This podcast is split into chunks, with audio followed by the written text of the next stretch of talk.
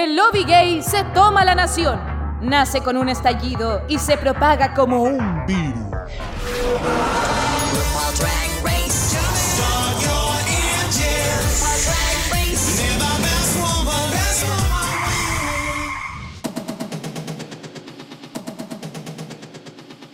Hola, hola, hola querida pública, ¿cómo están? Espero que tan sorprendidos como nosotras al ver este título, al ver esta propuesta de capítulo, porque el día de hoy es un día muy especial. Tenemos nuestro segundo, nuestro segundo capítulo especial dentro de Dictadura Drag, estos capítulos que no necesariamente hacemos para hablar de lo que está pasando en el reality en sí, pero sí relacionado al mundo drag y qué mejor que hacerlo con las voces protagónicas de este gran programa que nos vuela la cabeza. Así que quiero partir saludando en esta madrugada chilena, chicas. Estamos grabando a las 5.30 de la mañana en Chile, pero vale la pena totalmente, ¿cierto, amiga Caco? un nuevo especial. ¿eh? Oye, sí, yo, yo que no estuve acostumbrado a madrugar. No, si en verdad yo me levanto a esta hora a hacer yoga, ¿no? Yo salgo a trotar. Eh, hacer trekking a mí, hacer cruising, weón, a esta hora. Oye, no, pero es que el esfuerzo vale absolutamente la pena. ¿Qué es el sueño? ¿Qué es dormir? Nada aquí por la compañía que tenemos el día de hoy. ¡Qué hermoso! sí, hermoso en el acto, hermoso el hombre, hermoso todo, porque chiquillas, el día de hoy tenemos una ah. conversación intimísima. Vamos a hablar de cosas que pasaron en nuestras pantallas, de cosas que pasaron en la vida personal de ella para que la conozcamos mucho más. Pública querida, en un esfuerzo increíble de esta dictadura para ustedes, tenemos una conversación destrucada el día de hoy junto a Benedita Von Dash. ¡Bienvenida! Hola, hola Chile, hola huevonas. Eh, buenos días, buenas madrugadas, menudo madrugón has hecho dar, lo siento. Es que el cambio horario es, terrible. Pero bueno, estoy muy contento y espero que vosotros también. O sea que Estamos. Aquí dispuesta a hablar, a hablar con vosotros. Contentísimas, contentísimas. Eh, nuevamente decirte lo feliz que estamos de que estés con nosotras. Eh, sabemos que ha sido un recorrido largo, sabemos que estás llena de cosas. No por nada, eres la runner-up, finalista de Drag Race España número 2. Eh, temporada que comentamos, temporada que nos hizo reír, sufrir, sudar, de todo. Eh, y la verdad es que poder cerrar ese ciclo conversando junto a ti de la experiencia es el mejor broche de oro para nuestro podcast. Así que muchísimas gracias. Pues muchas gracias. Gracias a vosotros. Yo, todo lo que sea un cotorreo, hablar, pues me encanta. Así que yo estoy feliz y más con Chile, que además, bueno, con Chile y con Latinoamérica en general, que siempre recibo un montón de cariño de allí. Así que pues feliz feliz, feliz. A ver si puedo ir ya de una vez. Si después de la gira me salen cosillas por allí, puedo ir a visitaros. Eso, sí, porque acá los fans chilenos eh, están, ¿ah? somos muchos. Sí, sí, no, no. Son increíbles, recibo mensajes, digo, wow, pero claro, tú cuando entras en el programa no eres consciente de hasta qué punto te van a ver. Tú sabes que en España más o menos pues sí, pero luego de gente de tan lejos es como, qué guay. O sea que me encanta. Sí, además que el impacto de, de Drag Race España en Latinoamérica es súper fuerte por la cercanía al idioma, entonces eh, es el doble al final de, cercanía. Sí, yo creo que lo del idioma es súper importante, al final es como te sientes más en familia de ver un programa que hemos visto tantos años en, en Estados, de Estados Unidos y de repente verlo como con tu idioma tiene que ser como, pues, joder, qué guay, ¿no? Mm. Sí, y nosotros lo disfrutamos mucho, más que las canciones de, los, las canciones de lip sync son conocidas por acá, entonces la, oh, la vacilaba muerto. sí. Qué bien, qué bien. Oye, Benedita, y sobre esa misma tecla que nos hablaba mi, amiga Caco acá, quería preguntarte, ya para comenzar a abrir esta entrevista. Nosotros nunca hemos hecho esto, quiero que seas, claro, nunca hemos entrevistado a alguien, es primera vez en nuestro podcast que hacemos una entrevista. Ah, sí, ay, qué guay, bueno, pues Sí, así que estamos perdiendo la virginidad junto a ti. Mira tú qué cosa más linda. Wow, me encanta. A mí la verdad que me encanta, me encanta desvirgar a, desconocidos. o sea que estoy más feliz aún. y mira, y sobre eso, quería preguntarte, eh, ¿quién es Benedita Bondage el día de hoy, después de toda esta experiencia vivida y de ser ahora conocida mundialmente hablando? Pues mira, yo creo que creo que Benedita Bondás a día de hoy es la señora que empezó, que por fin quería ser cuando empezó siendo una niña. O sea, por fin ya soy una señora, yo soy más vieja y bueno, algo más reconocida parece. o sea que, que, que, sí, bueno, pues Benedita al final es el, el personaje que saqué hace tantos años, bueno, tantos años, sí, como nacer como tal nació hace como unos 12, fue en el 2009, pero fue como así de broma, un Halloween, esto siempre lo cuento y no sé por qué tantas travestis nacemos en Halloween. Sí. Y a lo tonto, a lo tonto, pues fue haciéndose un hueco en la noche. Al principio, en, en, aquella época no había este boom de drag race, entonces no había tanta competencia, sobre todo donde yo me movía, que tampoco eran los, los típicos sitios de drags, donde, donde hacían show pues típico con micro, eh, haciendo bromas con la gente. Yo me movía en ámbitos más eh, de fiesta, de música, incluso techno, o sea, eran espacios donde había gente muy moderna, uh -huh. pero no habían drags como tal. Y poco a poco ahí me fui abriendo un hueco y luego fui abriéndome hueco en otros espacios y pues mira, lo último ya que me quedaba era el programa. O sea que... Y lo lograste. o sea... Pues sí, al, al, final, al final sí, sí, casi, casi sin, sin creérmelo. Sí. Oye, ¿y cómo fue el proceso como de preparación desde que fuiste llamada hasta que llegaste hacia el capítulo 1? ¿Qué te motivó a postular y todo? Pues a ver, fue un momento, fue, fue, complicado porque yo justo, bueno, después de la pandemia, que esto ya, eh, como es a nivel mundial, supongo que lo entendéis, yo estaba, estuve en un ERTE como un mes y medio. Un ERTE significa que, bueno, eh, con el tema del trabajo, yo trabajaba en, con una diseñadora que tiene una tiendecita pequeña en Malasaña, que es un barrio de aquí de Madrid, que es como el barrio moderno de gente joven. Y, y yo trabajaba ahí con ella en el taller, hacíamos la ropa allí. Y yo estuve un año y medio en ERTE, esto significa que ella eh, me había sacado porque no, no podía mantener a los trabajadores, la tienda estuvo cerrada un tiempo y demás, uh -huh. entonces el gobierno se encargaba un poco de mí, o sea, yo recibía una parte del dinero por parte del gobierno, pero yo no, no estaba trabajando porque había una crisis. Claro. Pues después de mes y medio, en septiembre, eh, entré de nuevo a trabajar. Salió el casting otra vez, me llamaron, dije, bueno, mira, yo acabo de salir de un ERTE, acabo de empezar a trabajar otra vez, ¿qué hago?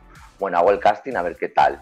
Hice otro vídeo, porque el primero que hice en la primera temporada se quedó un poco corto, entonces hice otro diferente. Uh -huh. Y el 1 de octubre, creo que fue, me llamaron para decirme que entraba.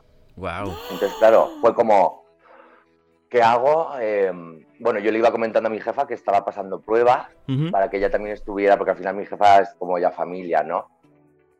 Y ella decía, te van a coger. Y yo verás tú, y yo, ¿qué hago? Claro, y me, yo me sentía mal de pensar, acabo de, de, entrar a trabajar otra vez, ¿qué hago ahora si me cogen? ¿Me voy otra vez? Sí, Después de casi dos años fuera. Pero bueno, me cogieron, hablé con ella, ella um, se lo tomó bien, la verdad, me, me, dio una excedencia y me fui a grabar. Y bien, en ese sentido me quedé un poco más tranquilo, pero bueno, fue un mes estresante por todo lo que hay que preparar. Realmente uh -huh. creo que es peor la preparación previa que luego estar allí. Ah. Porque al final está, estás llena de dudas, que, eh, porque te falta tiempo, no es mucho tiempo el que te dan, son muchos looks que hay que hacer, sobre todo pues los looks de pasarela, lo principal, y luego todo lo extra que te tienes que llevar por si acaso. Claro. Por si acaso esto, por si acaso lo otro. Entonces al final es muy estresante. Yo la última noche antes de entrar me acosté a las 6 de la mañana, dormí tres horas o cuatro y me vinieron a recoger, porque aún estábamos acabando cosas del vestuario y me vinieron a recoger oh. y me oh. fui al plato todo así rápidamente, así acelerado. Sí, sí, sí. Es un mes que se te pasa rápido, pero a la vez lento y estresado porque, porque claro, bueno, yo tenía que seguir trabajando hasta una o dos semanas antes, entonces era como que trabajaba, veía cómo iba el vestuario, estaba comprando telas, o sea, es un mes un poco estresante, así que bueno, hay que ir con como enfocado, porque si no, es, es, duro. Mm. Sí, pues weona, me imagino que es complicado. Oye, pero una pregunta respecto a eso mismo. Eh, cuando tú tienes que preparar todas tus cosas antes de entrar al show, al momento de que ya te van a recoger el avante, llevan para la casa y empieza la grabación, en la grabación misma hay espacio para arreglar cositas que se llevaron desde la casa, por ejemplo, para perfeccionar los looks o cómo llegó la cosa nomás? Bueno, sí tienes tiempo, o sea, a ver, tienes tiempo, pero claro, piensa que, que estamos casi todo el día en, en plató. Eh, y luego ya a la depende del día, según lo que dure el reto de ese día o lo que haya que ensayar ese día, pues vas más tarde o más pronto a casa. Tú ya decides cuánto quieres dormir, cuánto no. O sea, tú si quieres terminar cosas en casa, eh, la, lo puede, en casa me refiero donde, no, donde estábamos encerradas, ¿no? okay, eh, claro. No en tu casa. Eh, tú ahí te puedes llevar y puedes arreglar cosas, o si quieres terminar, o sea, eso sí, sí lo puedes hacer.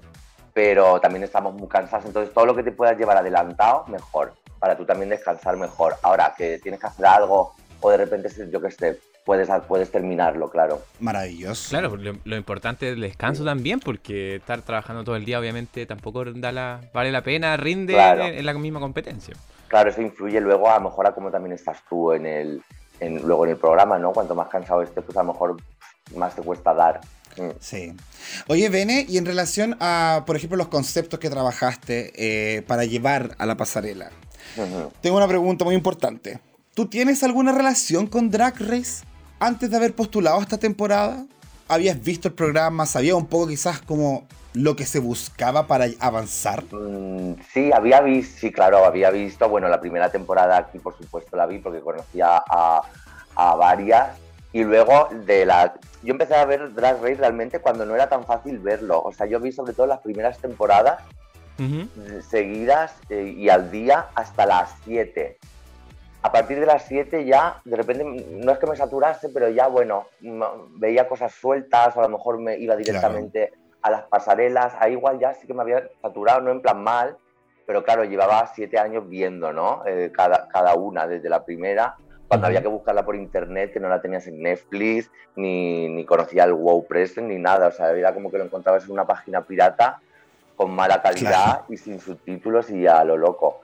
Entonces, hasta las 7 sí la vi, pero luego ya sí que es verdad que el, resto ha ido viendo cosas sueltas y ya no, no, tan, no tan a tope.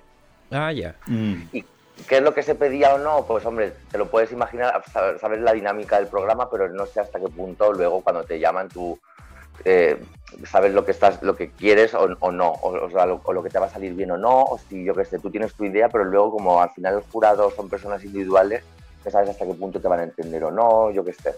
Perfecto. Ya lo he dicho, vas a, lo loco. Yo fui a lo loco, por lo menos. Sí, no, y lo hemos visto en, las, versiones internacionales que igual hay muchas muchas reinas que de repente ni han visto eh, Drag Race. Pero y, las mm. versiones vecinas, las más cercanas, no sé, por la que salió en Italia, la de eh, UK. ¿Las has pues, visto, no? Eh, la de UK ya había visto, sí. Em, aunque la última creo que no, porque creo que también fue cuando entramos nosotros a grabar, creo que fue cuando se está emitiendo la de Choriza May, que es, que es amiga nuestra. Y luego sí que había visto Holanda, pero también un poco salteado, ¿eh? No te creas. Y Italia también se está emitiendo estando nosotras grabando, con lo cual he visto cosas después, pero la verdad que no lo he visto muy salteado, no, no como muy... Ahora empezado la de Francia y sí que hay un par de, de chicas que conozco, entonces bueno, la de Francia voy a intentar llevarla más al día, a ver qué tal. Es que son muchas cosas, la verdad, son muchas temporadas. sí, la verdad, son, demasiadas y al final ahora con tanto lío, pues mira. Sí, si nosotros mismas estamos en la misma situación, como, ¿caco qué hacemos? ¿De cuál hablamos? Porque parece que tenemos que sacar un podcast al día. Oye, Benedita, esto, esta es una pregunta súper egocéntrica, la verdad, pero tengo que hacerla. A ver. Eh, a ver. ¿Tú conocías nuestro podcast? Sí, yo conocía, conozco un par de podcasts de Chile, no voy a decir nada más, pero sí conozco. y, y, sí, he escuchado algo, eh, pero sobre no sé si lo conocía, sí, yo creo que ya de la primera, de la primera temporada creo que ya descubrí cosas, porque yo, donde trabajaba en este taller, yo trabajaba en un sótano, sin ventanas y sin luz a la calle. pero estaba muy a gusto, estaba muy a gusto, la verdad, era muy acogedor, entonces yo solía trabajar mucho solo eh, yo trabajaba de cortador, entonces yo tenía todos los rollos de tela y, así, y cortaba las piezas de las prendas que me mandaba mi, mi, jefa de todos los diseños que teníamos. Entonces, pues yo me ponía podcast, claro, como la radio antiguamente, ¿no? Entonces, pero de cosas que me interesaban. Mm, claro. Entonces, claro, pues de repente iba descubriendo estas cosas y ahí fue cuando, cuando descubrí. Sí que es cierto que de mi temporada no he escuchado tanto porque llegaba un punto en que digo, mira, lo que vayan a decir de mí, tanto bueno como malo, creo que me importa crecimientos. Muy para bien. Que no me, pero para que no me afectase tampoco de, de, no rayarme, ¿sabes? Por si de repente no había habían cosas que no me gustaban tanto oír. Ah, claro. Pero sí, sí. ¡Qué fuerte! A mí me emociona, ¿Sí? sí. Sí. entonces yo estaba, yo estaba cortando con mis tijeras enormes y os escuchaba, sí, sí. ¡Ay! De hecho, cuando empezamos a hablar, la, la conversación, cuando empezamos a, a, interactuar contigo y tú decías el cachai, eh, el huevonas y todo, eh, nosotros decíamos, oye, si nos escuchará, porque nos pasamos esos rollos. Sí, sí, sí, sí. Ah, y me encantan esas expresiones, es que me, me, gusta muchísimo. Lo de cachai es una palabra que me encanta. Creo que si volviesen a hacer como drag me pondría cachai bondad o algo así. Ay, sí, cuando venga a Chile te vamos a enseñar un montón de otras palabras preciosas que tenemos por acá también. Vale. Promesa. me encanta. Sí, además tengo amigos chilenos, o sea que, que me encanta el acento. Además lo distingo bastante bien, porque hay otros acentos de Latinoamérica que igual confundo más, pero el vuestro lo suelo pillar pronto. Sí, dicen que es muy característico. Sí, sí, sí, lo es. Sí. Bene, oye, ¿cómo, ¿y qué se siente verse en televisión una vez que la temporada salió? Que dijiste que habías visto algunas cosas, lo que viviste versus finalmente lo, lo, que se vio en el programa. Pues a ver, yo tengo compañeras que de repente les cuesta más verse y es como que les da algunas, de, ay, es que no me gusta mucho verme o como que les da corte. Yo me he visto bien, no me veo tan normal, me gusta, o sea, ya que lo, fue tan duro, tan duro, entre comillas, de de estar ahí, pues de repente luego tiene ganas de verlo. Claro, luego de lo que se graba, lo que se emite, pues sabéis que es un programa editado y que se graba mucho y que luego de lo que, lo que se coge, pues es lo que más puede interesar y demás. Entonces, bueno, a veces me da un poco de pena porque digo, jolín, claro, de tantas horas grabando, luego se te queda, a nosotros se nos quedaba como corto, ¿no? Sí. Que luego dura una, de, de, tiempo estaba bien, era una hora y cuarto, que hay otros incluso que han durado menos, pero, pero claro, son tantas horas que pasas allí que luego lo ves todo como, es como un aperitivo, ¿sabes? Una cosa chiquitita. Sí. Absolutamente conforme igual, ¿o no? Sí. Oye, Y, en este punto yo me quiero ir meter en una cosa más personal. Eh, ¿Tú crees que haya habido un costo en lo emocional estando en esta competencia? Un costo emocional eh, en, mi, en mí, en cuanto a mí. Sí, personalmente, claro. Eh, hombre, a ver, Em, a ver si, si, con esto respondo. A ver, al final estás expuesto y también tienes que tener como, o sea, mentalmente ser fuerte, porque es verdad que luego eh, escuchas o lees un poco de todo y cuando es verdad que escuchas muchas cosas buenas o lees muchas cosas buenas y cuando lees una cosa mala eh, parece que, que, se, que, se, come a todas las buenas que te han dicho. Entonces hay que luchar un poco con esto, porque por una cosa mala que te digan, eh, no, no, puede, no puede comerse las 100 o 200 cosas buenas que te han dicho. Entonces, ahí sí que hay que hacer un poco de lucha personal de decir, a ver, párate, que esto no te afecte y no te raye eh, en ese sentido un poco. Entonces, bueno, un poquito de eso sí que hay que tener, porque al final es eso, estás expuesto. Tampoco creo que haya que mirar mucho o que tomarse las cosas muy en serio. Y luego, la verdad que este, este formato tiene como fans que se toman las cosas muy en serio. Yo creo que a veces la vida no hay que tomársela tan en serio. Al final es un programa de televisión a veces tienes días buenos, días malos, o haces las cosas un día con un, de una forma que no pretendes eh, ofender y de repente has ofendido sin tú tener, eh, sin tener ese objetivo, ¿no? Entonces ahora es como, bueno, las redes sociales tienen un poco este, esto que es un poco mierda, pero bueno, no sé si era eso a lo que te referías. Por supuesto. Es que además este programa levanta muchas pasiones en los fans, ¿cachai? Eh, entonces, efectivamente, pueden haber reacciones que quizá uno no se espera o comentarios por ahí. Pero yo déjame decirte que nosotros te tratamos súper bien en todo lo que opinamos. En todo, en todo, en todo. Sí, lo no, de hecho, de hecho esto, es una cosa, no por tirar piedras a, mi propio tejado, que, viene siendo España, pero cuando he escuchado, yo dejé de escuchar cosas, pero de repente tenía amigos que me mandan, mira, escucha esto porque dicen esto, dicen lo otro, y a veces digo, mira, paso porque se me va a afectar, pero eh, como que he visto que incluso fuera de España nos han, nos han tratado muchas veces con más respeto, más amor que, aquí. Es curioso eso. O sea, de repente eh, con, reviews y cosas de estas, ahí no, a ver, hay de todo, ¿eh? Hay reviews que están súper, aquí en España, que han sido súper respetuosos y que han valorado todo, aunque gustase más o gustase menos, pero aunque te guste algo menos, tampoco echarlo por tierra, ¿no? Pero luego ha habido otras que es como de verdad, me lo están diciendo así, y luego fuera eh, con otros podcasts, otro, otras reviews de, pues eso, de fuera de España, eh, de repente sido como mucho más amoroso y, y, hombre, eso a veces digo, jolín, qué fuerte, ¿no? Fíjate, en casa de, en casa de herrero, cuchillo de palo, que se dice. Sí. Un refrán Y eso también pasa acá mucho, ¿eh? los artistas chilenos tienen eso, que acá no los valoran, pero que afuera son furor. Mm, sí. Sí, sí, pues sí. por otro lado, a ver, alguna preguntita más como de, de Drag Race, como para ir cerrando con esa parte. Eh, ¿Tú, ¿Hubo algún reto que, tú esperabas, que ya tenías preparado y que quizás no lo, no lo hicieron? ¿Cosas que, quizás se habían planificado y que originalmente no concretaron? Pues a ver, lo que son, a ver, los retos típicos sabes que siempre van a estar, que son el, el Snatch Game, ese sabíamos que caía.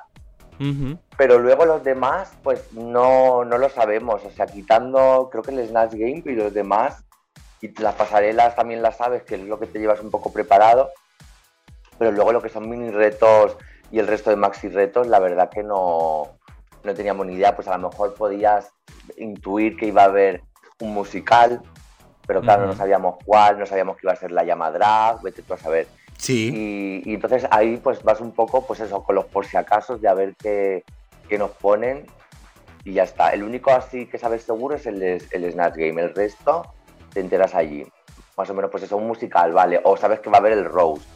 Pero claro, el Rose contra quién. Ahí al final tampoco te puedes preparar mucho. Si hubiese sido con, vale, me lo preparo con el jurado, porque a lo mejor yo hubiese pensado que iba a ser con el jurado otra vez como el año pasado, pero de repente llegamos allí y vienen las cinco últimas eh, de, la, de la temporada 1. Entonces, claro. Igual te sorprenden, po. Sí, sí, sí, sí, te sorprende. Oye, Bene, y sobre el Snatch Game, acá tengo una duda eh, grande. ¿Tú siempre has imitado a Miguel Bosé o es algo que preparaste para el programa? No, no, no, yo, yo nunca he imitado a nadie realmente. Eh, o sea, eh, no, o sea, y menos a Miguel Bosé. Esto fue completamente nuevo. Yo tenía otros personajes preparados porque, claro, yo siempre lo, yo he hecho siempre mi tipo de show, pero luego hay cosas que en el programa sí que me han sorprendido porque nunca había hecho.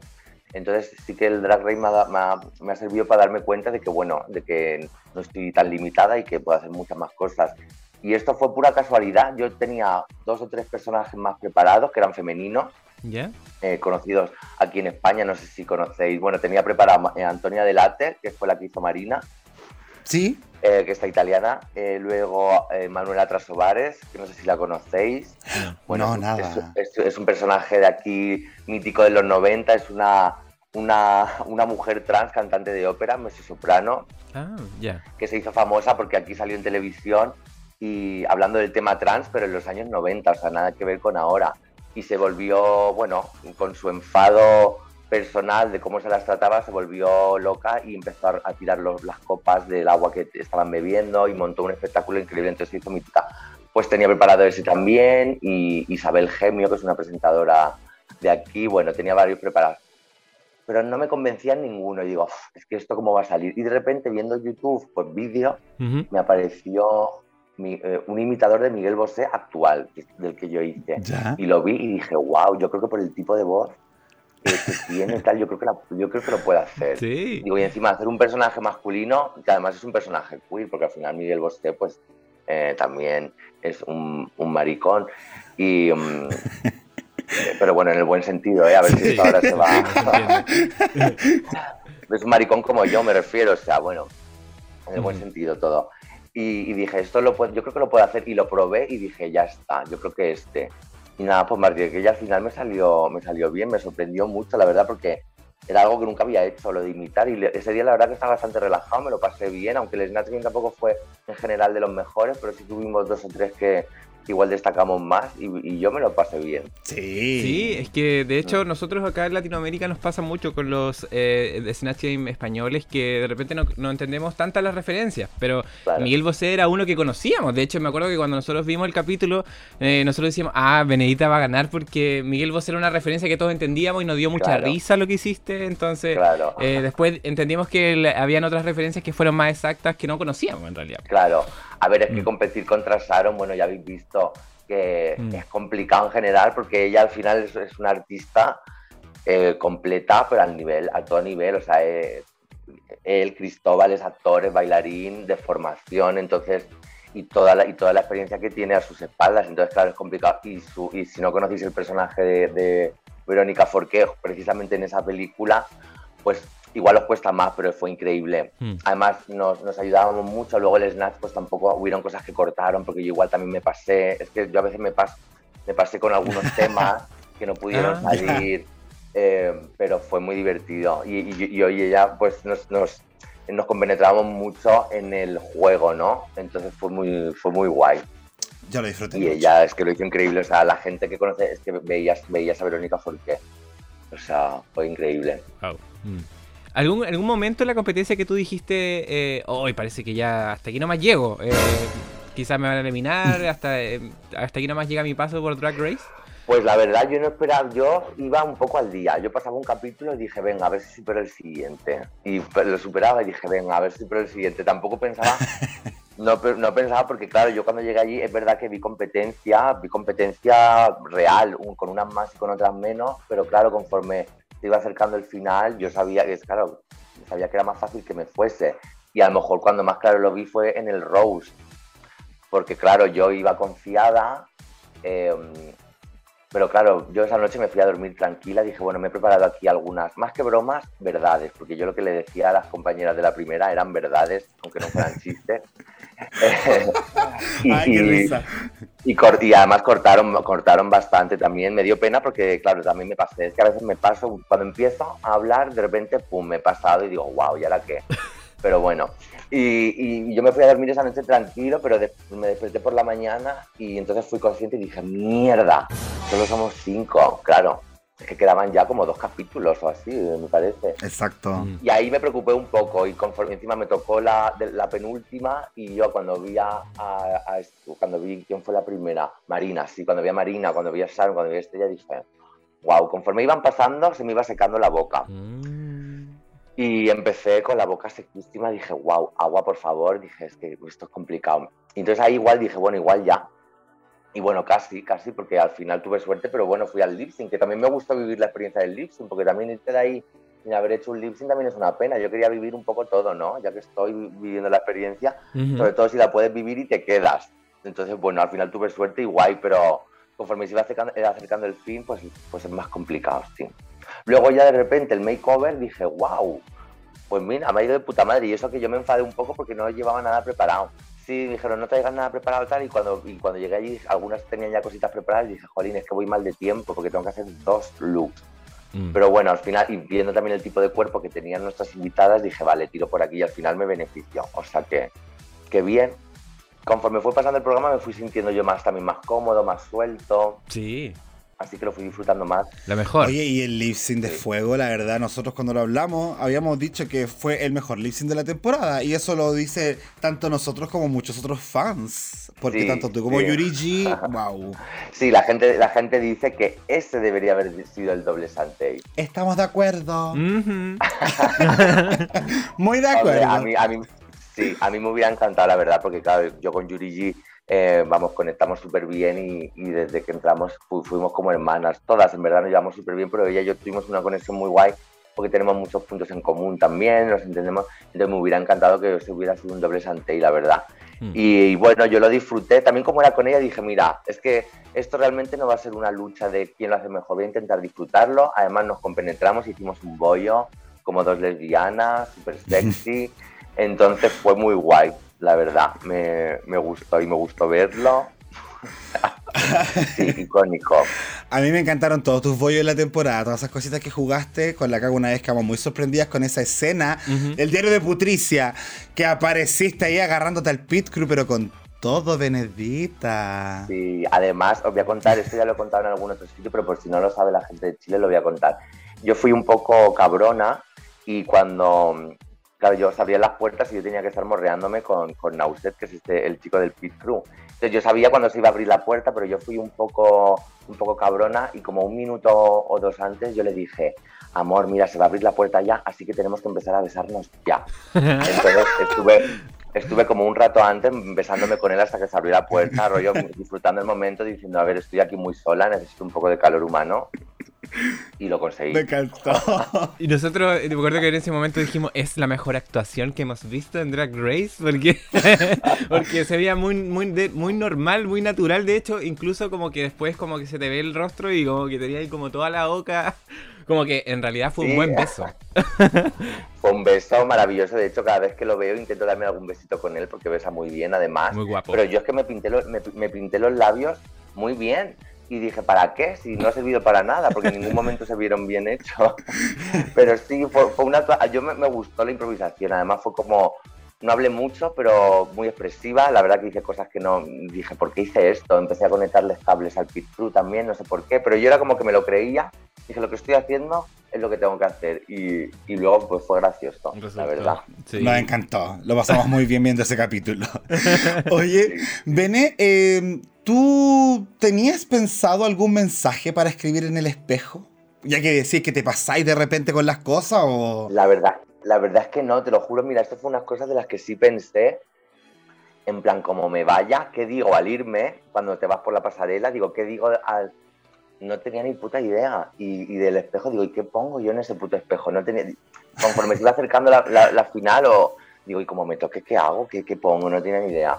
La verdad. O sea, a día de hoy no sé lo que habría puesto. Al final me despreocupé y dije, bueno, no me ha tocado ponerlo, a tomar por culo. Maravilloso, mejor. Sí. sí. porque si tienes algo preparado es igual pensar que te van a eliminar. Pues entonces si no tienes nada pensado porque la confianza de que vas a llegar a la final ahí posible ganador. Pues, pues igual hay que ir con esa idea, sí. claro. Una pregunta que también nos, saltó en su momento fue eh, el tema de, tu barba, eh, tu icónica barba. Eh, si en algún momento te hubiesen pedido que te la afeitaras, ¿tú lo hubieses hecho? Sí, sí, lo, hubiera hecho. De hecho, ya hay momentos en que he tenido que ir sin barba fuera, o sea, en mi vida normal. Y al final tampoco es un cambio, o sea, hay gente que ni se da cuenta, porque al final como no me tapa la cara, es como que te hace un poco de contouring, ¿no? Y, hay gente que a veces me ve diferente, cuando lo he llevado en esta época, mm, ni, se han dado cuenta, o sea, no, no es una cosa como, o sea, es significativo, pero tampoco es una cosa que, que de repente digas, wow. Entonces hubo un, tiempo en el que entré a trabajar aquí en un sitio sustituyendo a otra drag, entonces a los, a los dueños del sitio como que les, les, les parecía un poco raro y sí que me pidieron que me lo afeitase y yo me lo afeité porque al ah. final sigo estando igual de guapa. Totalmente. Entonces dije, bueno, no hay ningún problema. Eh, y luego ya me la volvieron a dejar a tener porque al final era, un, era parte como de mi personalidad, o sea que no hubiera tenido problema. Sí. sí pero no, no me lo pidieron en el, en el programa.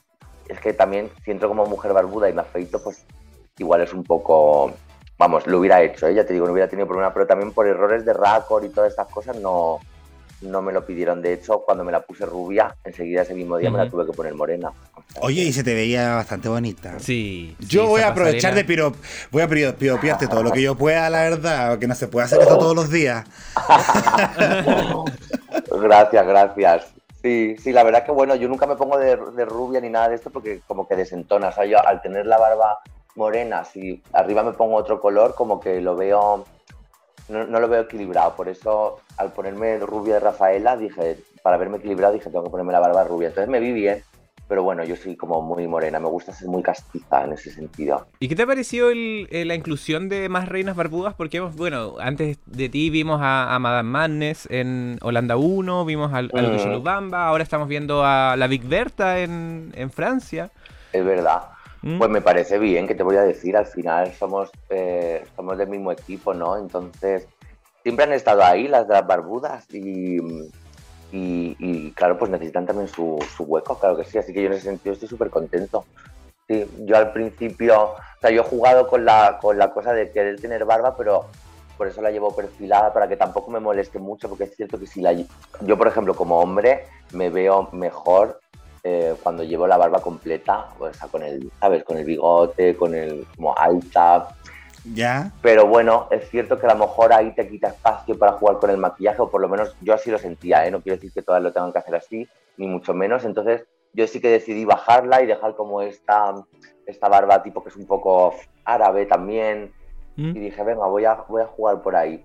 Y por eso no, no, me da mucho problema, porque luego sí que tengo como libertad, tengo toda la cara libre. Pero pero sí, somos un equipo. Luego están, mis referentes realmente fueron unas drags bigotudas, que siempre, que ya, ya lo comenté en el programa, que son la Mercury y la pequeña. Entonces yo las vi y dije, wow, qué, qué, chulo, ¿no? Qué rollo, como jugar con esa ambigüedad de lo, lo que supuestamente es masculino, como el bigote o la barba, y luego por otro lado jugar como con mucha feminidad. Entonces mi, mi, intención era un poco esa, como jugar con esas, esas dos cosas y al final que se te olvide la barba. Claro, y de hecho jugar con eso es también casi que un acto político. Es también un, como de protesta también, como de... Sí, ¿Mm? sí, sí. Qué lindo. Mm. Sí, yo así lo vi y, así me quedé. Y hubo un acto de protesta dentro del mismo programa, porque hemos tenido pasos de mujeres barbudas que no ha sido positivo porque el programa les ha hecho difícil la cosa. Po. Madame Madness le pidieron que se afectara, lo hizo y se fue, por ejemplo.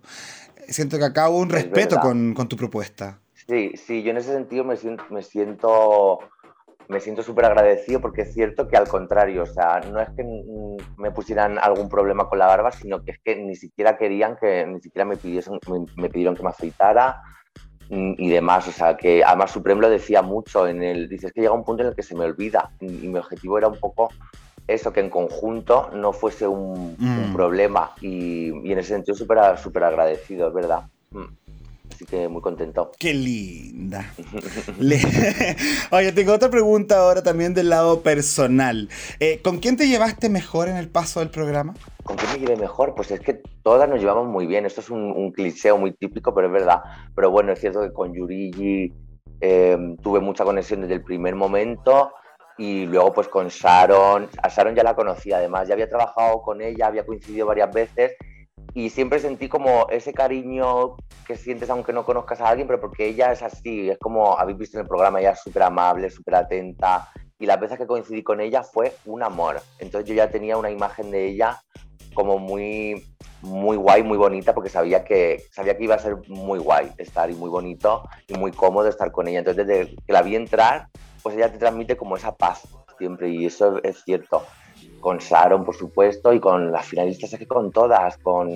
No te puedo decir que haya, que haya alguna con la que haya nada malo, pero bueno, pues sobre todo con las finalistas y con, y con Yurigi, con Marisa también, es que con, con todas, la verdad.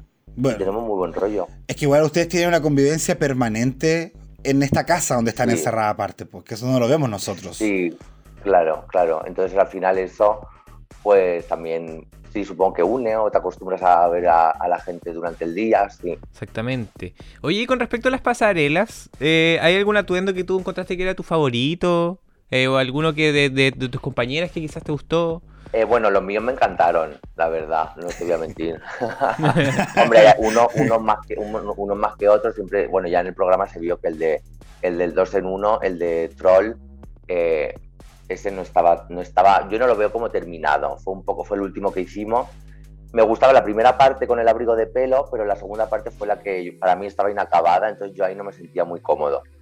Pero luego, pues con el que gané el, de Almodóvar, el de Mujer, el de Chicas Almodóvar, espectacular. es uno de mis favoritos. Sí, precioso. Y eh, luego el de la final también, este azul tornasolado increíble de, de It Spain. Hermoso. Eh, y yo que sé, pues el de Rafaela me sentaba muy bien, la tela fue carísima, con lo cual se veía, se, se, lucía bien.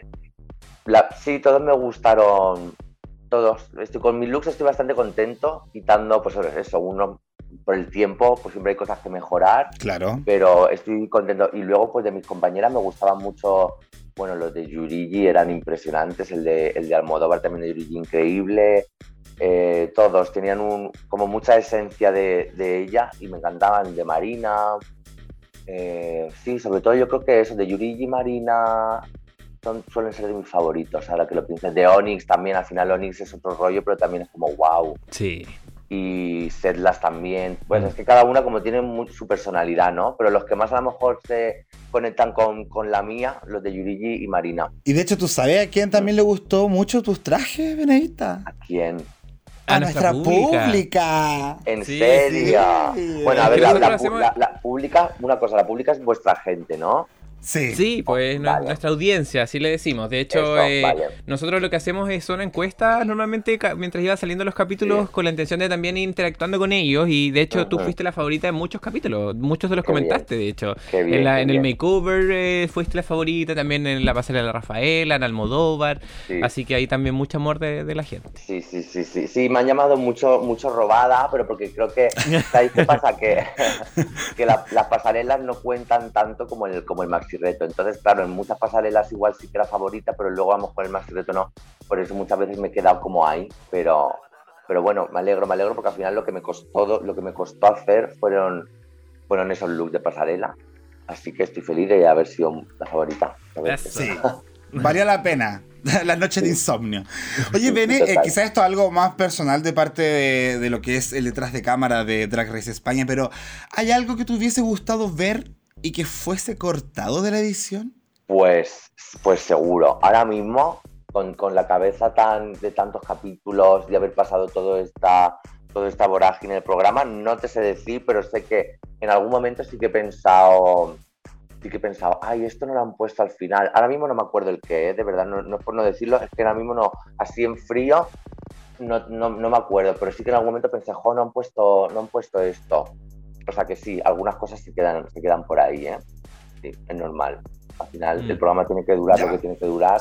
y cosas que a ti te habrían gustado que sacasen tanto de ti como de a lo mejor cosas que sí que recuerdo que una vez me dijeron algo los Javis que, que lo tenía como en la mente, en plan, qué guay fue esto, y luego no salió, por ejemplo, entonces ese tipo de cosas, pero bueno, algo ¿Qué? se queda así. Quedan en el recuerdo. Y debe haber un montón.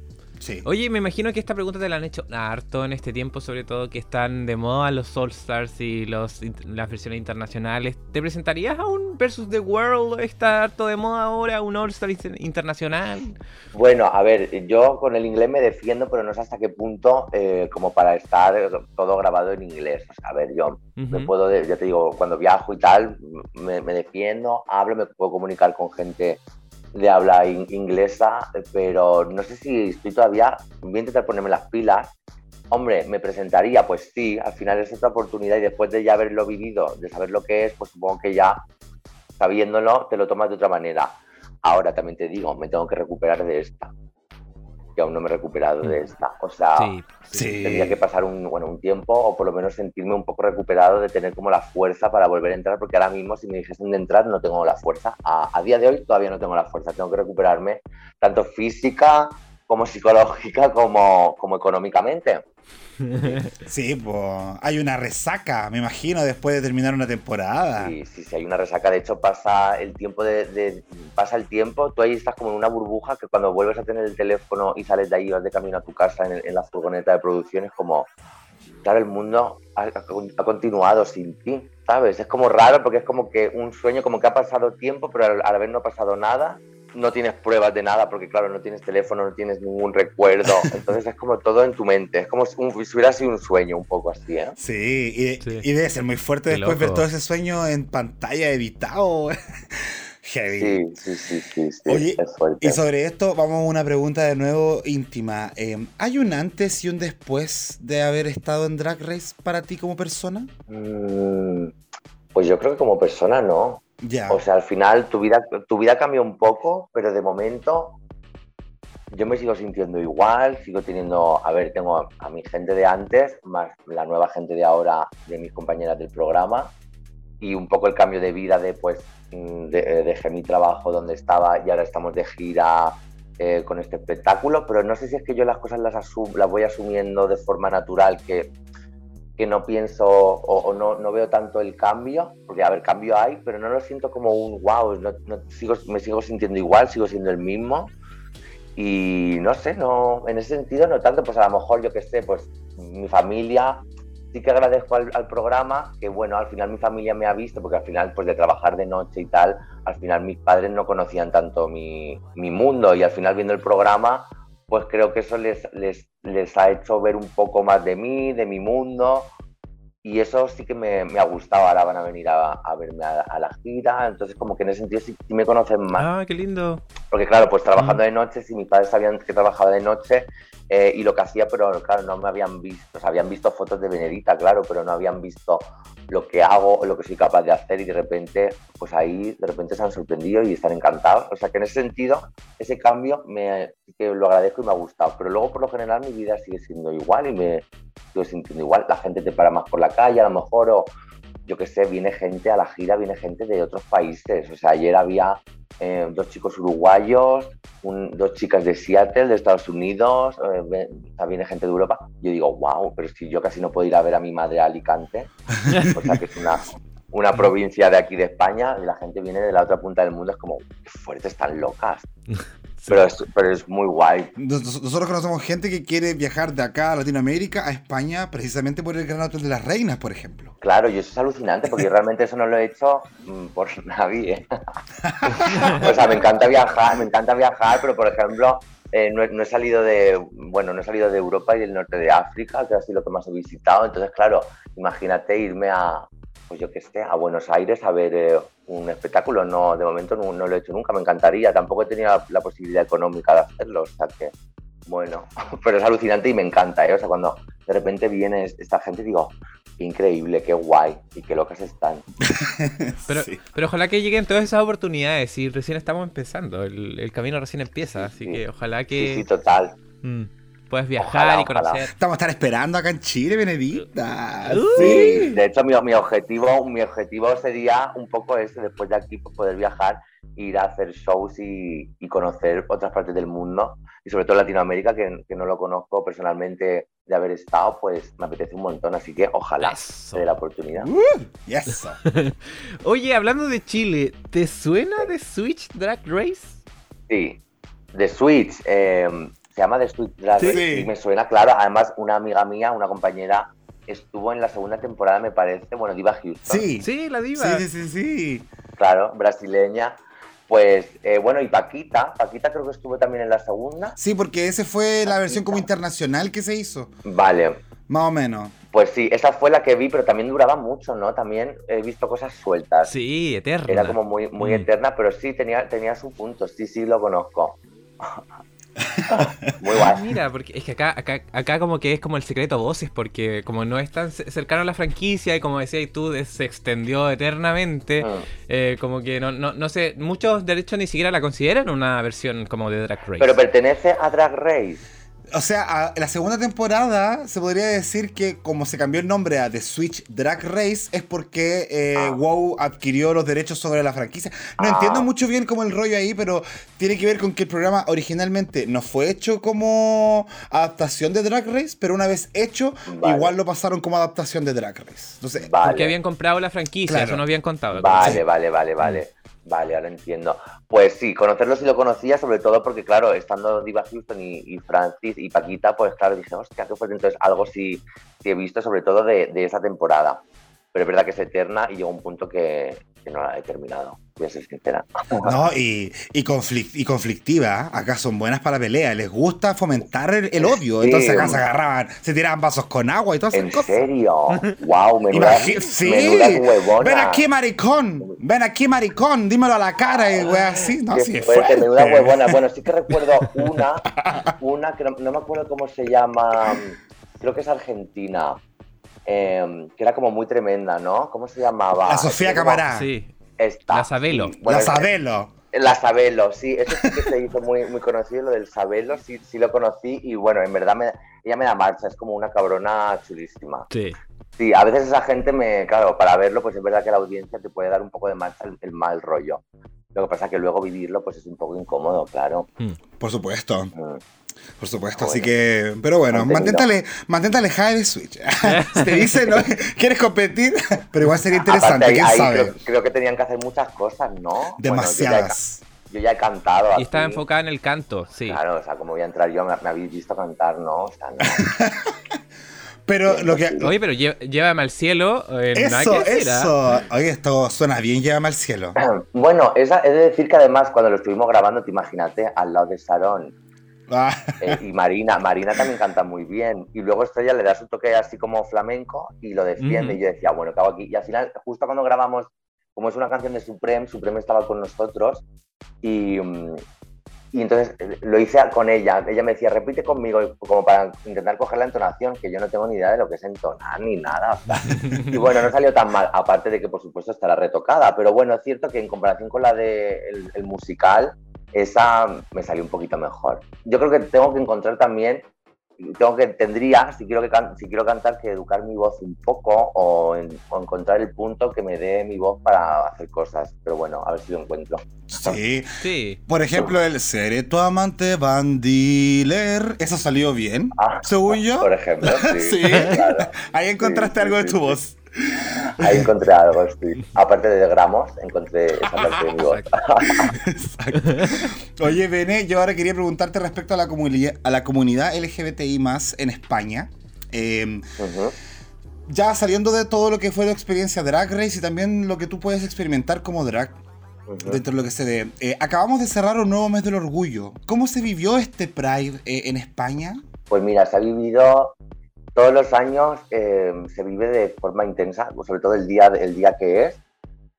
Que este año hubo una manifestación, eh, el Día del Orgullo, que además te- tenía que ver, o sea, la parte eh, de la comunidad LGTBIQ racializada. eh, además, creo que el eslogan era sin papeles, no hay orgullo, porque bueno, siempre, siempre se habla de este tema, pero luego también está la gente, mm, pues, la- la- la- las personas migrantes, ¿no? Y, este año se cambió el orgullo crítico, porque aquí, por lo menos en Madrid, tenemos el Día del Orgullo mm, como tal, que es el 28, ¿no? Sí, el 28 de junio. que es el día como tal del orgullo, y luego en Madrid aparte se hace como otro día, una cabalgata que es más festivo y tal. Entonces el, el Día del Orgullo Crítico se, se, hizo en un barrio obrero y demás, o sea que la marcha cambió de sitio, fue, fue muy guay. Y, y bueno, y la gente cada vez lo da más todo.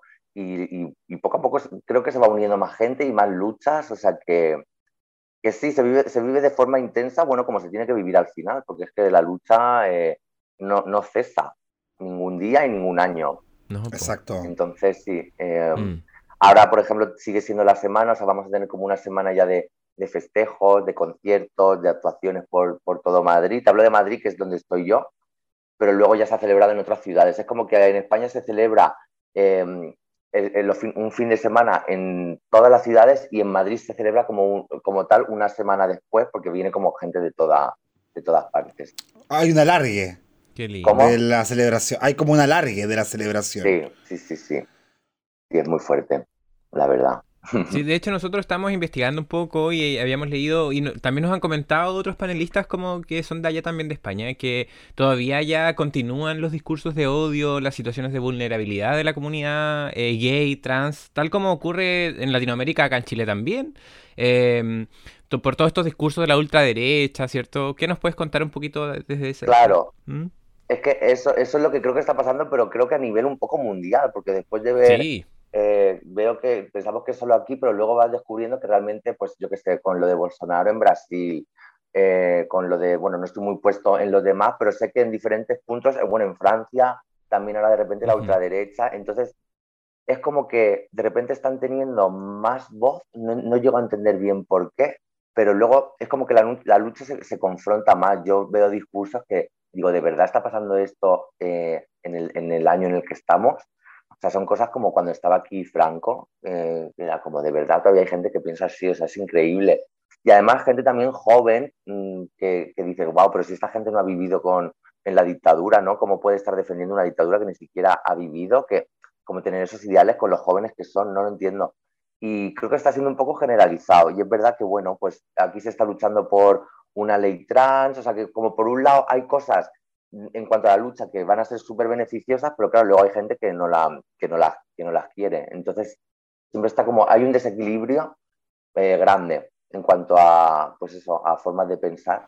Exactamente. Mm. De hecho, leíamos de que eh, como que pareciera de que por la pandemia se agravó mucho esto. De hecho, se, se, dice de que por la pandemia han, habido muchas denuncias y también delitos de odio LGBT. Yo creo que también porque se ha, se ha como intensificado eh, la homofobia, eh, al haber estado como encerrados y esa presión también. Eh, me imagino que algo de ahí debe haber afectado como a nivel global, yo creo. Puede ser, sí. Yo no sé, porque el estar encerrada te tiene que volver homófoba o transfoba. No no lo entiendo, porque yo si acaso, si lo que me ha hecho la pandemia, en todo caso, a lo mejor es eh, intentar mm, entender la vida de otra manera eh, y decir, jolín, un día, de un día para otro tienes una pandemia que no sabes lo que va a pasar y en vez de agradecer lo que tienes y amar a las personas, mm. sean como sean, de repente te vuelve más odiosa. No, no sé, creo que la gente está loca y que las cabecitas no están bien. En resumen. Sí, de hecho, sí. Claro, sí, la gente está fatal psicológicamente. Yo creo que a veces pueden pensar que las locas somos nosotras y yo creo que realmente yo la cabeza la tengo ideal y que las locas son por supuesto ellas, o sea, ¿qué más te da, qué más te da, o sea, ¿por qué odias? Es que no entiendo, yo mm. no odio a nadie. No. A lo mejor hay gente que me puede caer mal en general, pero da igual quién sea, si es una persona homosexual, si es una persona trans, o sea, pero ¿por qué? Porque a mí que me importa cómo sea su vida, ¿no? O lo que haga, no sé, la gente sí. está loca. Yo creo que el tema sí, de la pandemia y el encierro tiene que ver con eso, que muchas personas eh, buscan la salida de las casas para no soportar a sus familias necesariamente y con el encierro han tenido que estar ahí todas confinadas, uh -huh. soportándose unas con otras y ahí empiezan los discursos de odio y la familia que no te acepta, que no tolera lo que tú eres, no sé, po. Eh, sí. tantos factores pueden haber ahí. Nada, que yo creo que realmente eh, lo que se está haciendo es como dar voz a, esta gente, pero realmente creo que no somos más las personas eh, disidentes, entre comillas, que no somos como ellos, que realmente ellos. O sea, somos más personas, eh, pues somos, hay, o sea, todos, migrantes, o sea, migrantes, personas trans, personas no binarias, o sea, personas del colectivo LGTBIQ, creo que al final somos más que esta gente. Eso. Lo que pasa que tiene, lo que pasa con esta gente, bueno, quitando a la gente joven, pero también hay mucha gente también mayor que es, que es carca y que es como, mira, chica, retírate ya, tú mm, no pintas ya nada en esta sociedad, muérase. ¿Por qué no se muere? ¡Ay, yo pienso lo mismo! De repente le digo a mi papá, esto va a mejorar cuando tú y tu generación se muera. Se, muera. Y me dice, ah, claro. esperen sentados. Esperen sentados, lo que no hay que hacer, lo que hay que hacer, por, por, eso el tema de la educación en los colegios sí que creo que es importante, aquí sí que había un poco de controversia con eso, porque mm. la gente de la ultraderecha ha intentado poner el PIN parental, que significa que los colegios no puedan enseñar la realidad de, de lo que es la, la, humanidad, ¿no? Que hay gente diferente, o sea, que somos una sociedad diversa. Entonces, esta gente de la ultraderecha no quiere que a sus hijos se le enseñe educación sexual, no quiere que se les enseñe que hay personas eh, que sienten de otra manera, todo esto. Entonces, precisamente yo creo que en la educación los niños van mamando desde pequeños y se van formando su personalidad y si desde pequeños les enseñas el mundo es diverso, va a ser mucho más fácil que de mayor entiendan todo de forma natural y es lo que esta gente también no quiere. Entonces, bueno. Mm. Yo creo que, bueno, eso, eso en parte es lo, la importancia de la visibilidad.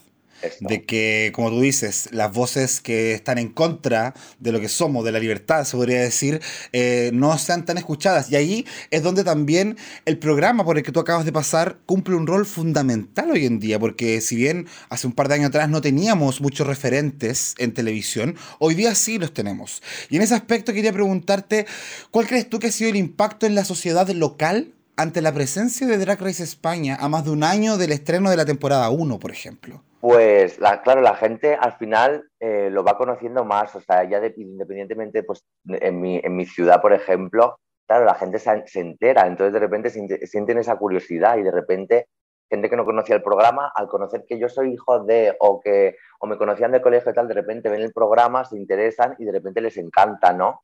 Y luego ven muchas cosas, ves, pues yo qué sé, eh, mensajes, o sea, me han llegado mensajes de, de niños pequeños eh, con sus madres que han visto el programa y eso que el programa pues eh, se supone que tampoco es muy para niños por algunos aspectos, pero de repente... ¡Que viva el popper! Claro. Pero bueno, de repente que hayan padres que enseñen esto con total naturalidad, me parece súper bien. Luego vienen de repente a vernos al, al, hotel. Entonces, somos como, pues sí, igual, o referentes o personas que, o sea, yo estoy contento de que haya padres que, que aunque está la ultraderecha por un lado, pero luego la gente que hay mucha gente que no es así y que su, a sus hijos sí les está enseñando lo que es la diversidad. Entonces, en ese sentido yo tengo esperanza. Sí. Pues la humanidad un poco.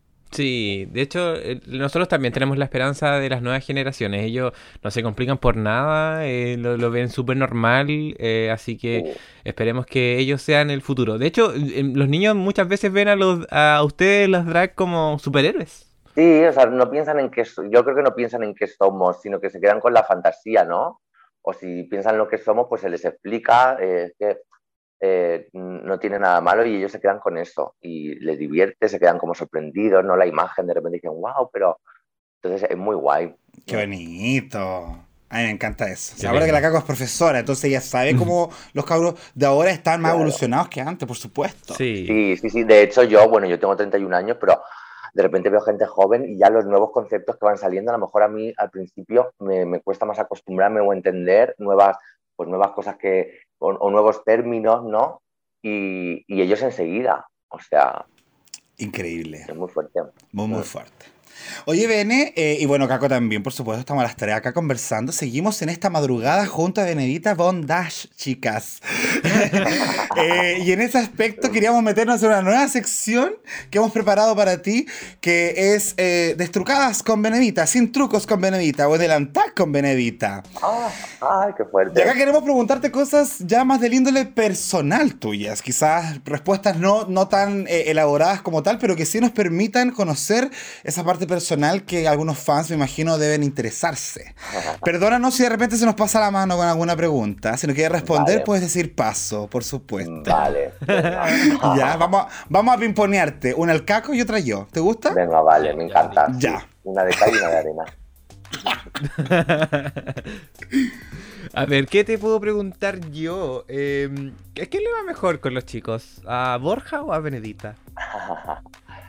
pues, a ver, yo creo que a Borja, mm, yo creo que a Borja. hecho de todo, también te digo, ¿eh? O sea, aquí la verdad no... el programa sí que me ha demostrado que, bueno, la gente también está abriendo más la mente, porque antes sí que... Mm, no es que nunca me he escondido, ni mucho menos, pero por ejemplo, si conocía a alguien, tardaba más en contarle, cuando, ¿a qué te dedicas? Tal, como que si no sabían quién era, tardaba más en contar que el tema drag, ¿no?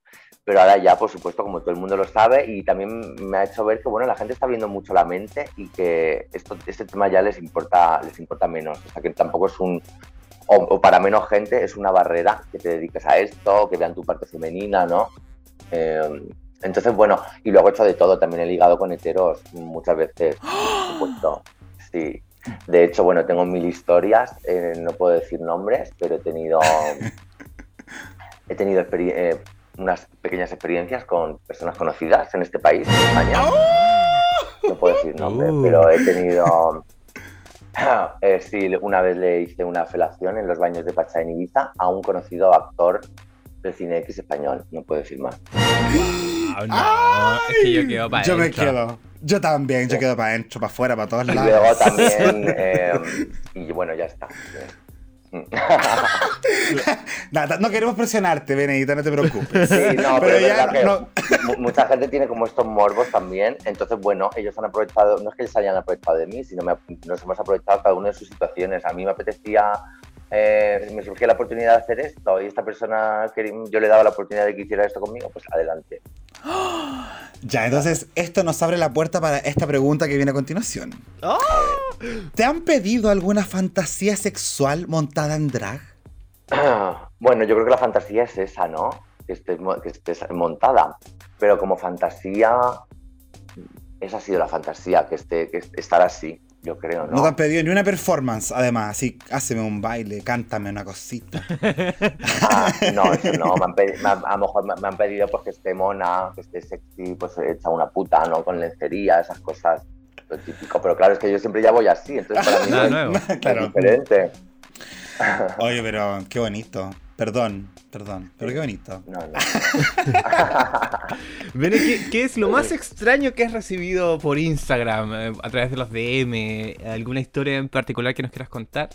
Ay, ¿sabes qué pasa? Que de repente cuando me preguntan las cosas así y las tengo que responder, a veces como que me bloqueo. Pero bueno, por Instagram, pues, pues yo qué sé, eh, recibo mensajes a saber, a saber, seguro que he recibido cosas fuertísimas. Ahora mismo lo último que me acuerdo es que nos mandan mensajes preguntando, diciendo, yo qué sé, por ejemplo, eh, Benedita, eres la única, ¿me puedes responder este mensaje? Eres la, única que me falta por responder del programa. Y yo, que y yo pues no, o sea, eliminar. Es decir, ¿qué quieres que te responda? ¿Que te ponga un corazón? ¿Quién eres tú? O sea, no sé.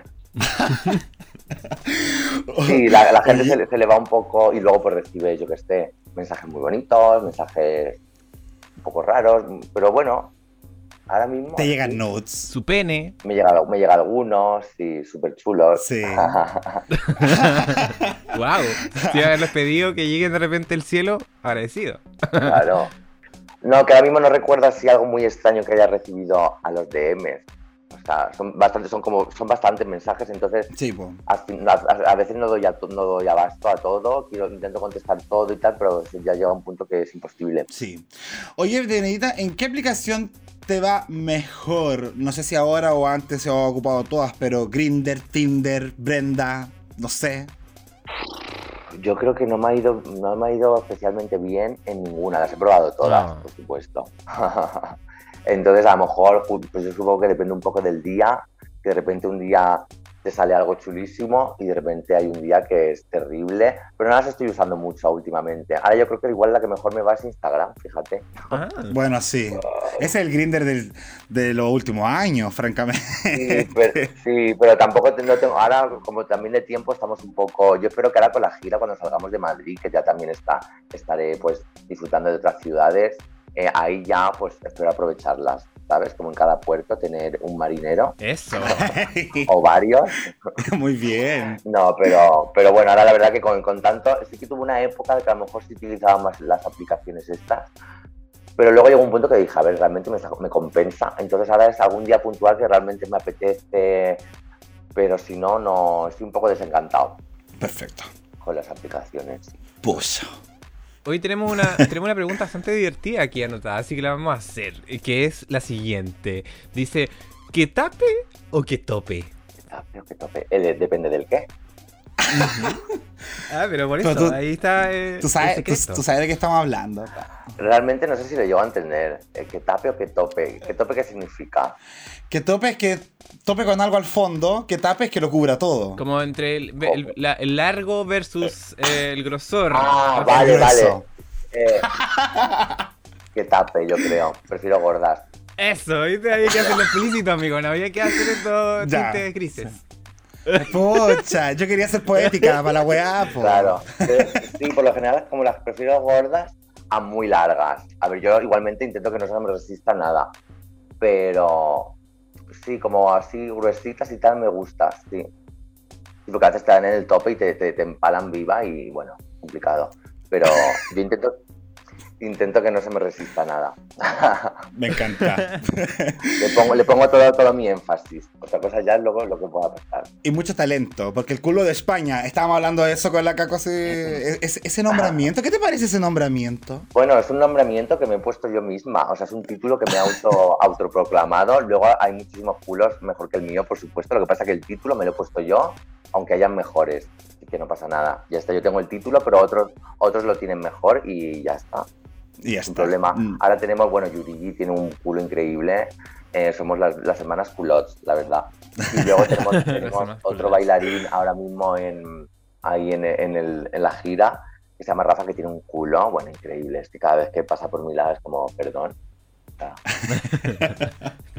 Peaje. Peaje, sí, pa, su palmada, lo siento. Benedita, esta pregunta la quiere saber la gente de Chile, los hombres de Chile. ¿Cómo te gustan los hombres a ti? ¿Qué pues buscas en un hombre? Pues todo y nada. O sea, no tengo ningún prototipo. Os lo juro de verdad, no tengo ningún prototipo. Es lo que me transmita y el rollo que me dé. O sea, eh, me gustan hombres de todos tipos altos, bajos, gordos, flacos. O sea, ni me gustan todos los altos, ni me gustan todos los bajos, ni me gustan todos los gordos, ni me gustan todos los flacos. No tengo prototipos, es que me dé rollo. Tiene que tener algo que de repente diga, wow, me da marcha. Ya.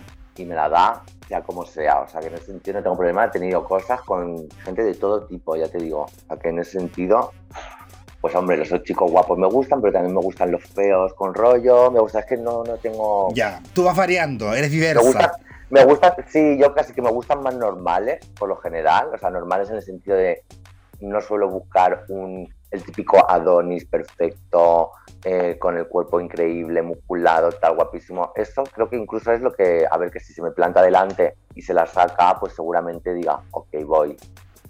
Pero que no, ¿sabes? No es lo, principal, ni mucho menos. Creo que me, gusta más la gente. Es como, la conexión, entonces. Sí, sí, o que tenga algo que diga, esto sí, pero hay veces que hay gente que sí que es como perfecta y luego no, no me transmite nada. Sí, o sea que. O sea, te, te gustan normales y que tengan algo, como un podcast, por ejemplo.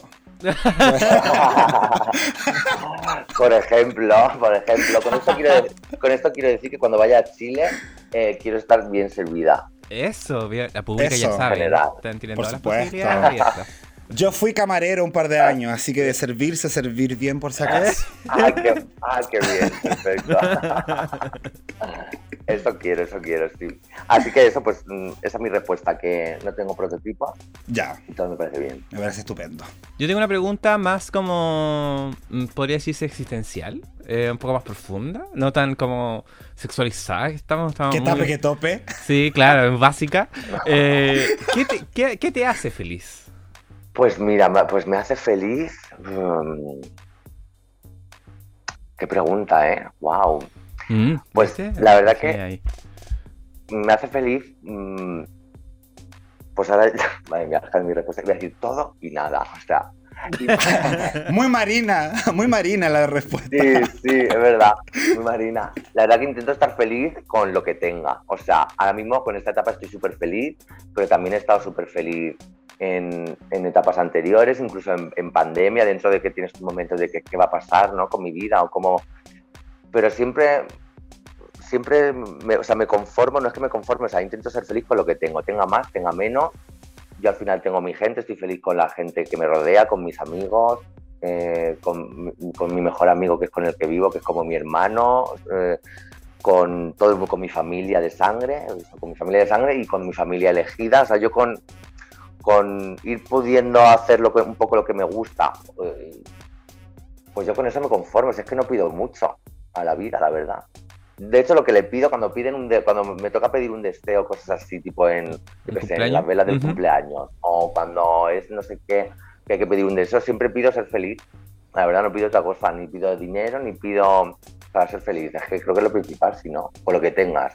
Yo creo que eso es súper sano, porque así no, tampoco tienes las expectativas muy altas y no tienes cómo decepcionarte, entonces eh, va fluyendo también con lo que va pasando, creo que está súper bien el enfoque. Sí, sí, sí, al final luego sí que tienes cosas que o te gustaría mejorar, o tienes tus complejos, o tienes tus, tal, pero dentro de todo eso, luego lo demás, lo importante es estar feliz. Qué linda. Ya yo no me quiero quedar bajo el.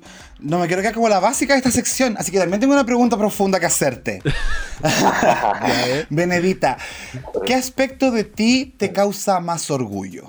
Em, pues yo creo que. Em, fíjate, qué preguntas tan chulas. Pues yo creo que. Pues que me tomo las cosas lo mejor que puedo, creo.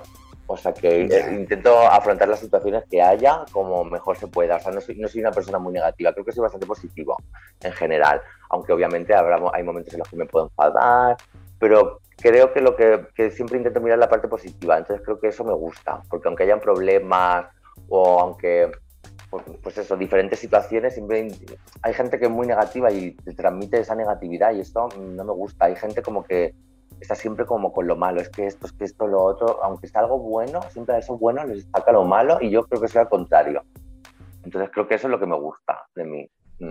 Yo creo que eso se vio en, el programa, eh, como eh, tu vibra igual como más relajada, no tuviste bronca con nadie, eh, siempre igual apoyando, ¿sí? Claro, es que, es que es así, o sea, al final, esto es lo que hay que hacer, pues venga, vamos a ver cómo lo hacemos. Y, ya está, obviamente hay veces que me enfado, o si me tocas, eh, si me tocan los huevos, como, como se dice aquí, pues, pues si me enfada a lo mejor soy peor que nadie, pero la verdad que intento siempre estar tranquilo. A ver, también, eso me lo dicen mucho, como que es que transmites como relajas, se te ve como relajado y a lo mejor por dentro estaba, era un, manojo de nervios, pero sí que intento como mantener un poco así. Mm. O sea que imagino que me gusta. Mm. Nosotros hablábamos al principio de Drag Race España 2 de como de la energía del confesionario cuando hablaba como bajito, era como. Me da mucha risa que habla así la venenita. Porque era como muy relajado, pues, ¿cachai? Entonces se, percibió, como dijo la Caco. Sí, sí, hay gente que ahora me dice lo de la voz. Nunca me habían dicho lo de la voz hasta ahora. Hay gente como que. Me, encanta tu voz o me relaja tu voz. Y ahora me han dicho, haz podcast. Digo, pues mira, igual en algún momento hago yo también un podcast, yo qué sé. Felices. Nunca me habían dicho y, y, eso la gente me lo está diciendo con el programa, así que también me alegro porque, bueno, pues es algo de que no pensaba que iba a gustar. O sea, qué guay. Ya. Sí, oye, Bene, oye, me encanta tu voz. A mí también. muchas gracias. A mí también. Muchísimas gracias, Katsai. gracias, huevonas. Oye, Caco, ¿alguna otra pregunta más que hacer o nos metemos a la última parte ya que me da pena? La última parte, sí, que ha pasado todo tan rápido, pero sí, eh, que, es más que nada el futuro de Benedita, qué es lo que se nos viene, qué es lo que estamos haciendo, ¿cierto? Eh, sabemos que actualmente está participando en el Gran Hotel de las Reinas y anunciaron que estarán todo el mes de julio en Madrid para quienes va a estar allá o eh, ya vive allá para que vayan a verlos, por supuesto. ¿Qué ha sido, qué tal ha sido esa experiencia? Eh, o sea, ¿qué te responde el futuro o el presente del hotel? No me he enterado muy bien. ¿Puedes repetir? Cuéntanos, cuéntanos un poco de, del Gran Hotel de las Reinas, pues, que, lo que está pasando ahora. Bueno, pues el Hotel de las Reinas, ahora lo que está pasando es que estamos trabajando como auténticas cabronas. Vivimos en el teatro. Hoy precisamente tenemos un doblete, que significa que al acabar una función nos volvemos a poner como en el principio y la volvemos a repetir. Eh, entonces, hoy entro al teatro, pues nada, en, en un ratito y nos quedamos allí muchas horas. Entonces, bueno, igualmente estoy muy feliz porque al final es un entorno que me encanta, me encanta estar ahí y me encanta lo que hacemos. Entonces, precisamente la, gira es una de las partes del programa que más me apetecía, o sea, pasar la parte del programa para ya vivir esto, que al final a mí lo que me gusta es el directo. lo de la tele está muy bien, pero el directo como que yo, bueno, al final siempre lo que he hecho ha sido directos, entonces eso me encanta. Y yo estoy muy contento, ahora estamos en Madrid, pero claro, yo vivo aquí, entonces lo que me apetece es, sobre todo es ya viajar y ir por otras partes de, de España y conocer a la gente y ver a la gente en otros puntos. Eso me apetece muchísimo. O sea que yo estoy súper contento. Es una gira larga, bueno, larga, sí, van a ser como 100 meses hasta diciembre. O sea que. ¡Wow! Sí, solo llevamos una semana y bueno, ya estamos cogiéndole también el, el la costumbre. El ritmo. Sí, el ritmo. O sea que, que yo estoy muy contento. Hay todavía cosas que limar poco a poco, pero bien. Porque lo que están haciendo, hicieron como un recambio, ¿cierto? O sea, porque normalmente lo que vimos el año pasado o inicios de este año, igual de que estaba en el elenco de la temporada 1, entonces ahora está todo el elenco de la temporada 2, sí, pero ¿hay alguna participante todavía de la temporada pasada? Claro, no, no, no, no, no. Este somos el elenco de la temporada 2 solo, así que bueno, está Supreme también como presentadora, junto con Paca la Piraña, que bueno, habéis, no sé si habéis visto la serie Veneno, conocéis a Paca. Por supuesto, Sí, sí. Pues está Paca con nosotros, entonces eh, muy guay, ellas son las, las que repiten y del año pasado eh, no estamos. Eh, De cara al futuro sería muy guay de repente hacer como una gira mixta, yo que sé, pero eso todavía no, no, no, no, o sea, somos solo nosotras. Y pues eso con- consiste en un, en un número de, de presentación con todas, otro el final también con todas despidiéndonos y luego cada una tiene su número individual, Individual. eh, con muchos bailarines, este año hay más bailarines, hay como una puesta en escena mm, un poquito más aún, eh, ya que vieron que funcionó bien y tal, así que estamos muy contentas en ese sentido. ¡Ay, qué entretenido! La- yo creo que la pregunta va a ser entonces cuándo llega el Hotel de las Reinas a Chile, porque eso es lo que nos falta. Pues eso, ojalá te lo pudiese responder, la verdad, porque yo de esto, si por mí fuera, os diría ya en enero del año que viene vamos a Chile, tal. Pero no tengo ni idea, me encantaría, la verdad, ya te digo Sería que yo me, me encantaría una gira pues fuera, sería un sueño, pero no te puedo decir, ojalá, yo cruzo los dedos y a ver. Nosotros también. Ya, pero de repente igual si hay un poco de tiempo libre, no, no digo que lo tengas, pero yo supongo ahí de repente si algún día y te, te toca vacaciones, vente para acá, po. Pues eso sería guay, la verdad, sí. Sí, sí, yo lo tengo en Sí, mente, lo de visitar, visitar Latinoamérica, o sea que a ver si me recupero un poquito de dinerito y así me voy a, a vivirlo como me apetece, relajada y a tope. Y a top. Eso. Y que tope. Y que tape. Que tope y que tape. sí. Eh, ahora sí, respecto al futuro, ¿qué otros proyectos se vienen más adelante que nos puedas contar? ¿Hay algo que estés preparando? Pues todavía no, ha sido tan intenso lo de la gira que de momento, ahora ya cuando esté todo rodado y ya pues no hay ensayos ni nada, a ver qué pasa. Eh, a ver qué se me va ocurriendo, no sé, se me pasan cosas por la cabeza, pero aún no hay nada todavía. O sea, la- mm, con la gira, la gira nos va a quitar la mayor parte del tiempo. Entonces, bueno, sí que es- el año que viene vamos al DragCon de, de Londres, vamos todas. Ah, Eh, eso sí que está ya cerrado. Y luego, pues espero que siga saliendo mucho trabajito, como os digo, pero todavía no, pues ahora van saliendo, sí que tengo eh, algún bolo, claro, con la gira pensar que no tenemos mucho tiempo libre, entonces es complicado que podamos hacer muchos más, más bolos fuera de esto. Eh, pero bueno, sí que tengo algo en agosto, eh, porque en agosto tenemos menos funciones de, de la gira, entonces pues, sí que voy fuera, voy a Portugal un día uh, y, y de momento así, o sea, viendo cómo va la gira y sobre todo que de, de cara a después de la gira pues salgan cositas. eso. Igual de repente saco un tema, no lo sé, pero todavía no, no tengo ni idea, o sea, quién sabe, sacar un tema con la voz que ya que tengo. Ya conocemos. Sí, pero o sea, si, Sensualísima. si pudiésemos entonces reenfocar, re- reenfocar la pregunta eh, como áreas que quizás te gustaría incursionar, como ya decías, la, quizás la música. Bueno, lo de sacar música yo siempre he estado un poco, no en contra, pero, pero bueno, siempre he sido un poco reacio, porque digo, a ver, yo al final mi tipo de show es otro, no tengo por qué cantar cuando hay un montón de canciones que puedo interpretar. ¿sabes? Eso. Pero bueno, a lo mejor ahora con esta plataforma sí que tendría que ser un tema como que me represente mucho y que sea muy mi estilo y dentro de las limitaciones de mi voz, o sea, algo de repente más susurrado o algo, algo que, que, que sea, que tenga mucho de mí, Claro. ¿sabes? Tampoco de repente una locura que digan, no, es que esta no eres tú o, o este estilo no te pega nada, o sea, tiene que ser algo que yo me vea que, vale, este tema si me representa lo hago. Está como el palabra hablada, por lo que hizo Tatiana. People at the party, and I wanted to dance. Que ahí podría ir también meterle ahí. Una- claro. Por ejemplo, no la he oído, no la he oído a, a- a la Tatiana, no he escuchado la canción, pero sí, algo así, es que claro, cantantes no somos, cantamos como podemos, pero bueno, no somos yo, me refiero. O muchas de las muchas de las que sacan canciones tampoco son cantantes. Entonces, bueno, pues se hace lo que cuando no eres cantante como tal, se hace lo que se puede. Sí, pero nosotros agradecidos de seguir viéndote en escenarios, haciendo tu performance, tu presentación, porque lo que vimos en el programa nos dejó súper contentos, súper conformes. Con la Caco siempre comentamos, así un poco para spoilearte lo que hablamos durante la temporada, que para nosotros fuiste un gran descubrimiento. Porque, claro, efectivamente, a mí me pasó que con Sharon, ponte tú ya la conocía previamente, por Shimai, que fue como se popularizó acá en Chile en su, en su época. Pero de ti no sabíamos mucho y fuiste creciendo demasiado rápido. Eh, de tal manera que cuando ya eras la finalista estábamos como, ¿qué personaje más completo hemos conocido? No sabíamos si eso estaba todo orquestado en tu cabeza o fue tan improvisado también como fue creciendo, ¿cachai? Pero fue hermoso ver esa evolución. Qué bien, yo me alegro de lo que dices porque es un poco así, o sea, no estaba nada planeado, ha sido todo conforme iba viniendo. Yo entré, dije, bueno, tengo la plataforma de entrar, a ver qué pasa.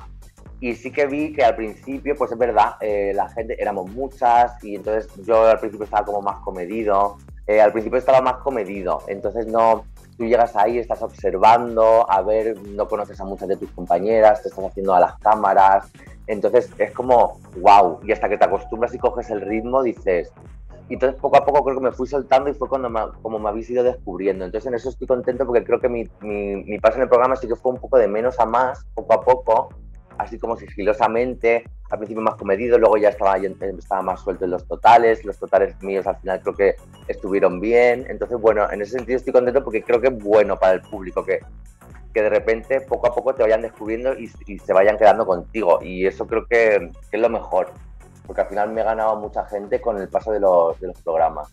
Sí. Sí, de hecho, en, la misma coronación, en el capítulo final que hicieron, eh, se ve un poco eso. Se ve que, eh, de hecho, el público que está ahí, como que dicen Benedita, gritan harto, como que se veía que eras como la, la favorita. sí, sí, sí. O sea, fue increíble. Yo cuando salía y, y, me empezaron a aplaudir, a gritar, me dio esta cosa porque dije, wow, o sea, la cosa estuvo muy parece que estuvo como muy reñida por eso, ¿no? Entonces ya llegaba un punto, Sharon me decía, amiga, felicidades, te lo vas a llevar. Y yo, no, tía.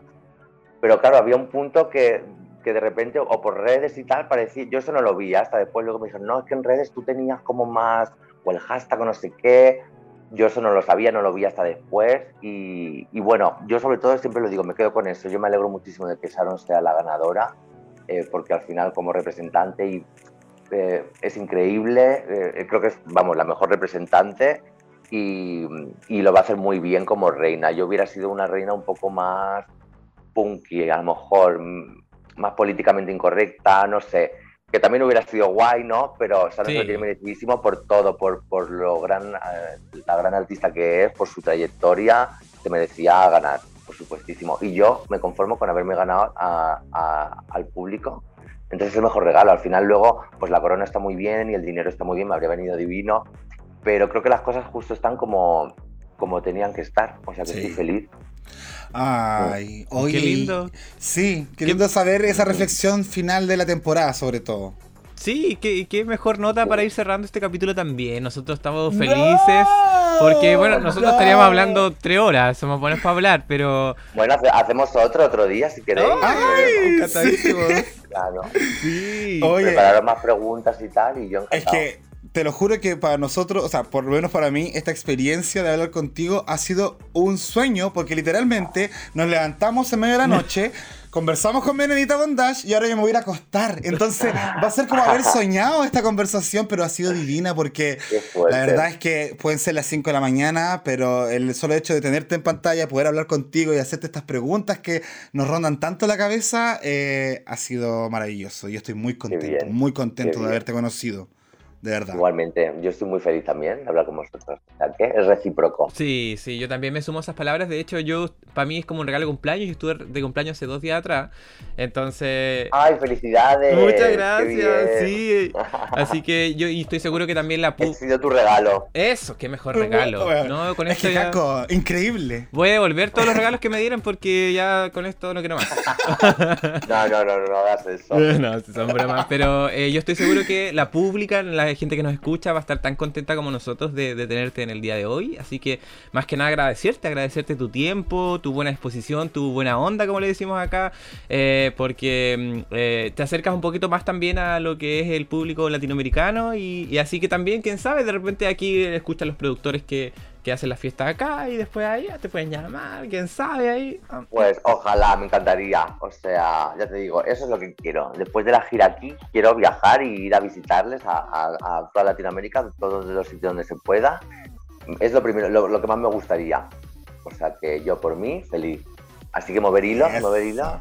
Eso vamos a Vamos a empezar a mover hilo, arroba, ah, vamos a estar etiquetando ahí, por favor, pongan atención, traigan a Benita. Tuvimos hace poco a Carmen Farala acá en Chile, así Sí, que sí, sí. el que empiecen a llegar las españolas a nuestro país es cosa de tiempo. Y esperamos De que ese tiempo... de nuevo, queremos volver a colonizar. Sí, pero ahora a nuestra manera. Y es un poquito Sí, más, pues un poquito más... Ahora ya como, invit- como invitadas, ahora, no como... Sí. no entrando sin permiso, amiga. Eso, eso. Pero, pero bien, claro, así estamos cerrando este capítulo pública.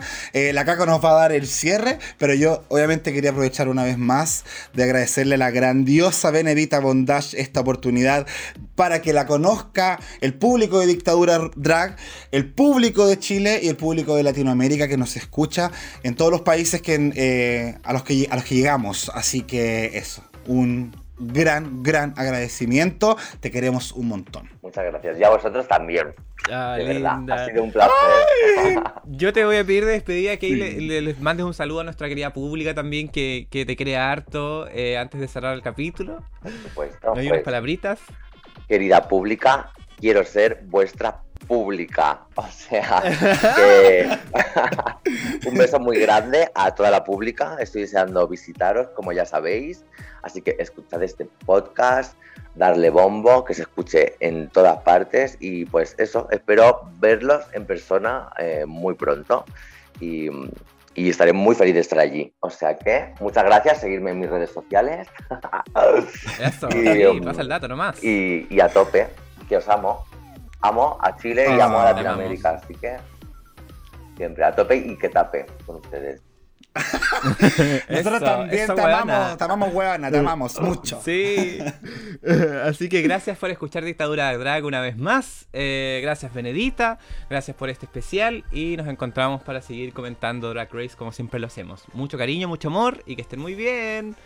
Chao, chao. Chao. Chao, chao, pública. Chao, pública. Imaginar,